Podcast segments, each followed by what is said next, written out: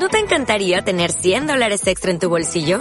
Haz que un experto bilingüe de TurboTax declare tus impuestos para el 31 de marzo y obtén 100 dólares de vuelta al instante. Porque no importa cuáles hayan sido tus logros del año pasado, TurboTax hace que cuenten. Obtén 100 dólares de vuelta y tus impuestos con 100% de precisión. Solo con Intuit TurboTax.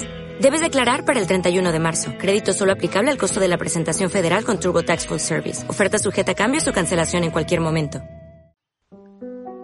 Capítulo 2. El charco de lágrimas. Curiorífico y curiorífico, exclamó Alicia. Estaba tan sorprendida que por un momento se olvidó hasta de hablar correctamente. Ahora me estoy estirando como el telescopio más largo que haya existido jamás. ¡Adiós, pies! gritó, porque cuando miró hacia abajo vio que sus pies quedaban ya tan lejos que parecía fueran a perderlos de vista. ¡Oh, mis pobrecitos pies! Me pregunto quién os pondrá ahora vuestros zapatos y vuestros calcetines. Seguro que yo no podré hacerlo.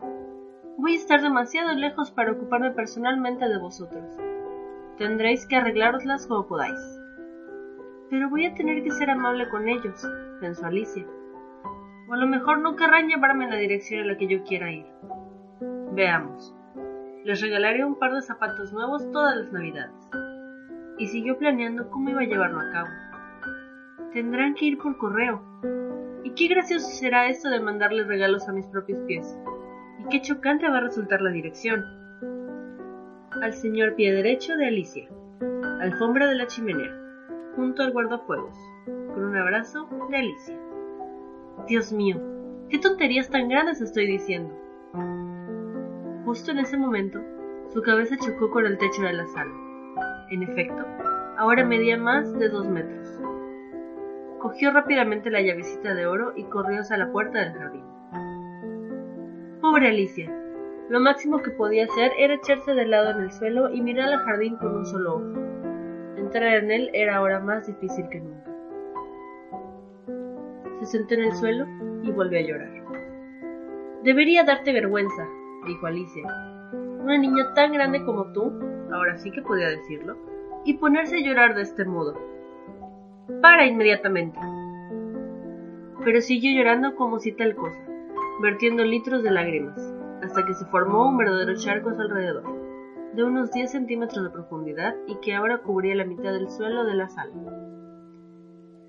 Al poco rato oyó un ruidito de pisadas a lo lejos, y se secó rápidamente los ojos para ver quién llegaba. Era el conejo blanco que volvía, espléndidamente vestido, con un par de guantes blancos de cabritilla en una mano y un gran abanico en la otra. Se acercaba trotando a toda prisa, mientras rezongaba para sí. ¡Oh, la duquesa, la duquesa! ¿Cómo se pondrá si la hago esperar? Alicia se sentía tan desesperada que estaba dispuesta a pedir socorro a cualquiera. Así pues, cuando el conejo estuvo cerca de ella, empezó a decirle tímidamente y en voz baja. Por favor, señor. El conejo se llevó un susto tremendo. Dejó caer los guantes blancos de cabritilla y el abanico, y escapó a todo correr en la oscuridad. Alicia recogió el abanico y los guantes, y como el vestíbulo hacía mucho calor, estuvo abanicándose todo el tiempo mientras se decía, Dios mío, qué cosas tan extrañas pasan hoy. Y ayer todo pasaba como de costumbre. Me pregunto si habré cambiado durante la noche. Veamos. ¿Era yo la misma al levantarme esta mañana? Me parece que puedo recordar que me sentía un poco distinta. Pero si no soy la misma, la siguiente pregunta es, ¿quién demonios soy? Ay, ese es el gran enigma. Y se puso a pensar en todas las niñas que conocía y que tenían su misma edad, para ver si podía haberse transformado en una de ellas. Estoy segura de no ser hada, dijo, porque su pelo cae en grandes rizos, y el mío no tiene ni medio rizo.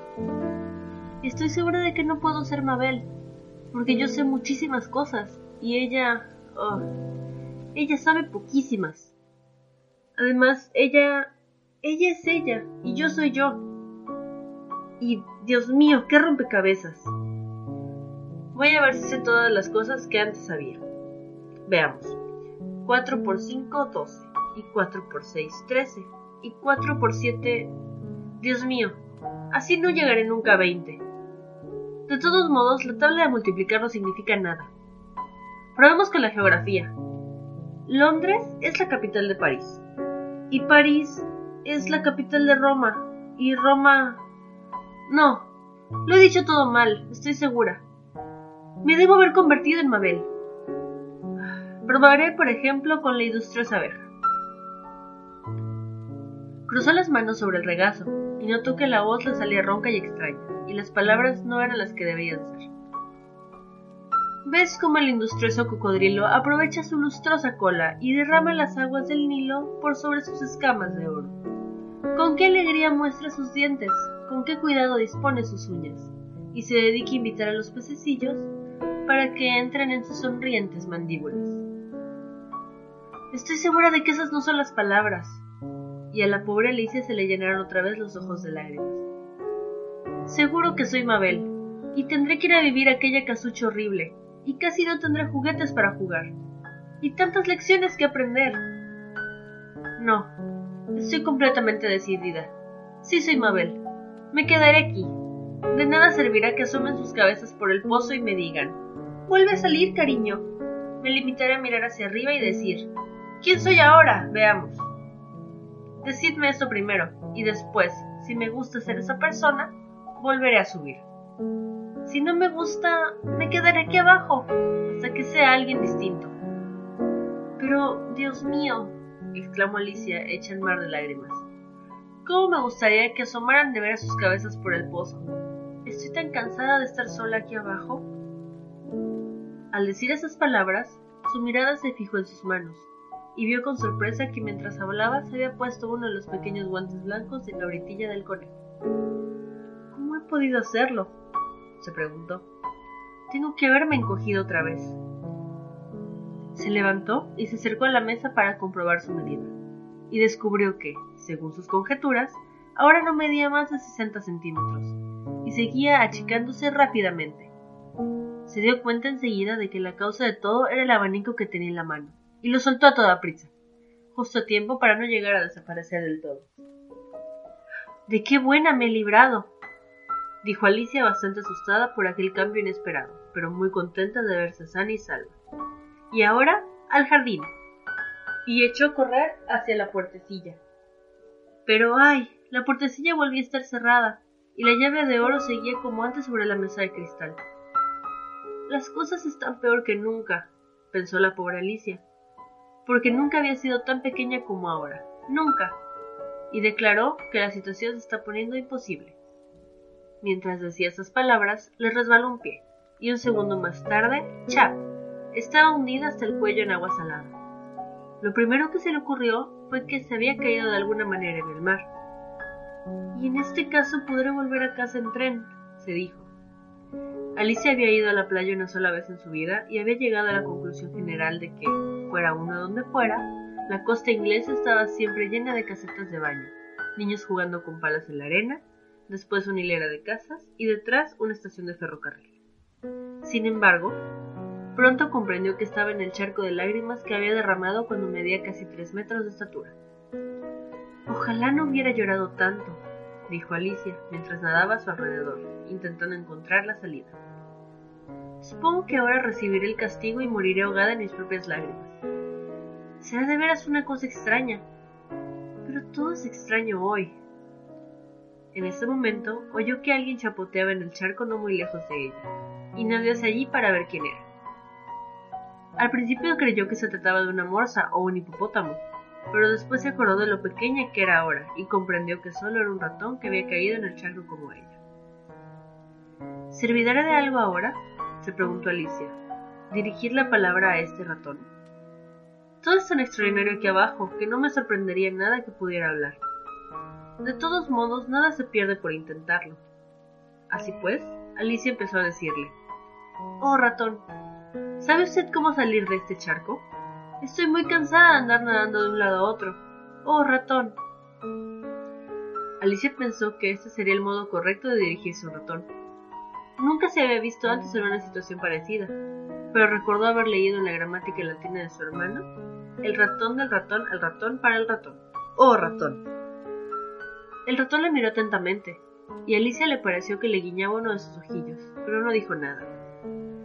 Quizá no sepa hablar inglés, pensó Alicia. Puede ser un ratón francés que llegó hasta aquí como Guillermo del Conquistador. Porque a pesar de todos sus conocimientos de historia, Alicia no tenía una idea muy clara de cuánto tiempo atrás habían tenido lugar algunas cosas. Siguió pues. Vous m'achetez? Era la primera frase de su libro de francés. El ratón dio un salto inesperado fuera del agua y, empezó a temblar de pies a cabeza. Oh, le ruego que me perdone, gritó Alicia apresuradamente, temiendo haber herido los sentimientos del pobre animal. Olvidé que a usted no le gustan los gatos. No me gustan los gatos, exclamó el ratón, en voz aguda y apasionada. ¿Te gustarían a ti los gatos si fueses yo? Bueno, puede que no, dijo Alicia en tono conciliador. No se enfade por esto, y sin embargo me gustaría poder enseñarle a nuestra gata Dina. Bastaría que usted le viera para que empezara a gustarle los gatos. Es tan bonita y tan suave, siguió Alicia, hablando casi para sí misma, mientras nadaba perezosa por el charco. Y ronronea tan dulcemente junto al fuego, lamiéndose las patitas y lavándose la cara. Y es tan agradable tenerla en brazos. Y es tan hábil cazando rato. Oh, perdóneme, por favor. Gritó de nuevo Alicia, porque esta vez al ratón se le habían puesto todos los pelos de punta y tenía que estar enfadado de veras. No hablaremos más de Dina si usted no quiere. Hablaremos, dices, chilló el ratón que estaba temblando hasta la mismísima punta de la cola. Como si yo fuera a hablar de semejante tema. Nuestra familia odia de siempre a los gatos. Bichos asquerosos y despreciables, vulgares. Que no vuelva a oír yo esta palabra. No la volveré a pronunciar, dijo Alicia apresurándose a cambiar el tema de conversación. ¿Es usted... ¿Es usted amigo de... de los perros? El ratón no dijo nada, y Alicia siguió diciendo atropelladamente. Hay cerca de casa un perrito tan mono que me gustaría que lo conociera. Un pequeño terrier de ojitos brillantes. Sabe, con el pelo largo, rizado, castaño. Y si le tiras un palo, va y lo trae. Y se sienta sobre dos patas para pedir la comida y muchas cosas más. No me acuerdo ni de la mitad. Y es de un granjero, ¿sabe? Y el granjero dice que es un perro tan útil que no lo vendría ni 100 por libras. Dice que mata todas las ratas y... Dios mío, exclamó Alicia trastornada. Temo que lo he ofendido otra vez. Porque el ratón se alejaba de ella nadando con todas sus fuerzas y organizaba una auténtica tempestad en una charca con su violento chapoteo. Alicia lo llamó dulcemente mientras nadaba tras él. Ratoncito querido, vuelve atrás y no hablaré más de gatos ni de perros, puesto que no te gustan. Cuando el ratón oyó estas palabras, dio media vuelta y nadó lentamente hacia ella. Tenía la cara pálida, de emoción, pensó Alicia, y dijo con vocecita temblorosa. Vamos a la orilla, y ahí te contaré mi historia, y entonces comprenderás por qué odio a los gatos y a los perros. Ya era hora de salir de allí, pues la charca se iba llenando más y más de los pájaros y animales que habían caído en ella. Había un pato y un dodo, un loro y un aguilucho y otras curiosas criaturas. Alicia abrió la marcha y todo el grupo nadó hacia la orilla.